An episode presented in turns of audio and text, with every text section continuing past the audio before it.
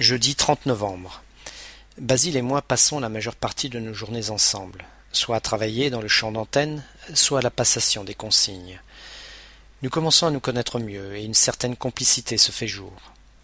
Chacun sait ce qu'il a à faire et le travail avance à grands pas. Vendredi 1er décembre. J-12 avant d'embarquer sur le Marion pour le grand départ.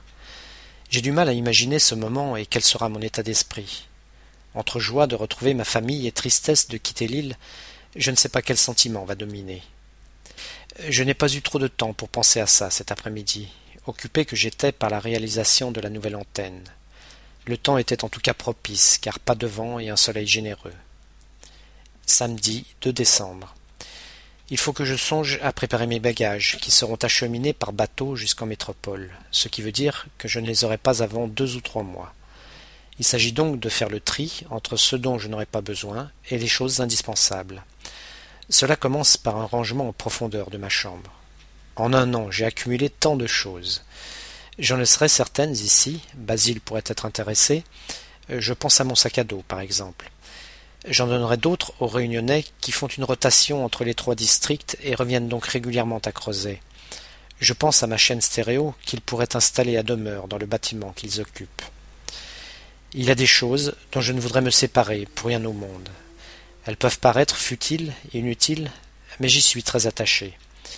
Je pense à ces quelques poignées de sable de la plage, dont j'ai rempli une petite fiole, scellée avec le cachet de cire de l'agence postale, ou à cet œuf de manchot, œuf abandonné sur la plage, que j'ai récupéré et vidé, et qui se couvrira année après année de poussière sur un coin de mon bureau à la maison. Dimanche 3 décembre. Malgré mes bonnes résolutions, je n'ai pas encore commencé à préparer ma cantine. Pas facile de faire le tri entre ce que je vais ramener et ce que je vais laisser là. Et puis de toute manière, aujourd'hui ce n'était pas la journée idéale pour le faire. En effet, nous avons organisé un barbecue géant, et entre sa préparation et le repas, la journée est passée trop vite. Lundi 4 décembre. Dernière semaine avant l'OP, synonyme de départ pour moi. J'ai l'impression que le temps va me manquer, je n'ai encore rien préparé. Mais n'est-ce pas une façon d'arrêter le temps, de reculer l'échéance qui me fait si peur? Aujourd'hui c'est mon dernier tour de petite Marie, et inévitablement me revient en mémoire le premier que j'ai fait, il y a quelques mois. Mardi 5 décembre. Ma cantine est toujours ouverte, vide au milieu de ma chambre.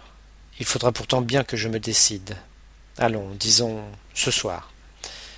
Nous avons travaillé de nouveau toute la journée sur l'antenne et malgré le mauvais temps, nous avons bien avancé. Dans deux jours, tout au plus, le gros œuvre sera terminé et ne resteront plus que quelques réglages. Nous nous sommes attardés à notre bar après le travail, et quelques bières après, c'est-à-dire très tard, j'ai regagné ma chambre. Ma cantine est toujours vide au moment où je me glisse dans mon lit. Mercredi 6 décembre. Nous avons travaillé comme des forçats, sans même prendre le temps d'aller manger à midi, mais ça en valait la peine, car en début d'après-midi l'antenne est redressée, les haubans arrimés et les brins tendus. Demain, nous procéderons au dernier réglage et aux essais. J'y ai consacré le reste de la journée, mais ce soir ma cantine est enfin bouclée. Ma chambre paraît bien triste et impersonnelle maintenant. J'ai la sensation d'être dans une sordide chambre d'hôtel. Je ne me sens plus chez moi. J'aurais même presque hâte de partir. Jeudi 7 décembre. Nous ne sommes pas fâchés d'avoir terminé l'antenne hier, car aujourd'hui des trombes d'eau s'abattent sur la base. Nous apprécions particulièrement d'être au sec dans le centre émission. Les premiers essais de l'antenne sont concluants, mais c'est samedi qu'aura lieu le vrai test lors de la première vacation radio avec le Marion Dufresne. Eric et moi irons l'esprit tranquille à Bus demain, pour ce qui sera notre dernière randonnée.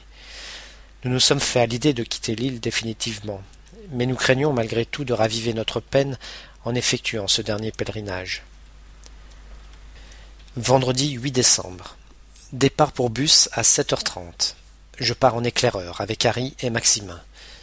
Dès le premier repas, Harry nous régale avec un curry poulet maison. Je sens que cette randonnée va se transformer en un week-end gastronomique.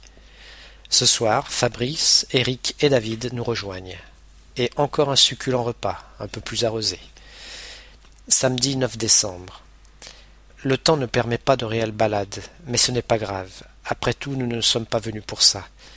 Harry nous montre ses talents de cuisinier. Il nous fait découvrir à chaque repas la savoureuse mais plutôt épicée cuisine réunionnaise. Dans la soirée, Cyril et Olivier nous rejoignent. On se serrera un peu plus. Dimanche 10 décembre. Nous espérions la visite des orques, qui nous ont boudés toute la journée. Nous reculons tant que nous pouvons l'heure du retour sur base, mais il faut se résigner à rentrer. Eric et moi fermons la marche. Nos compagnons ont volontairement pris un peu d'avance, afin de nous laisser seuls. Nous leur en sommes grés. Nous n'avons pas besoin d'échanger des mots, nos regards en disent assez long sur les sentiments qui nous assaillent. Même après tous ces mois passés ici, la magie des lieux n'a pas faibli.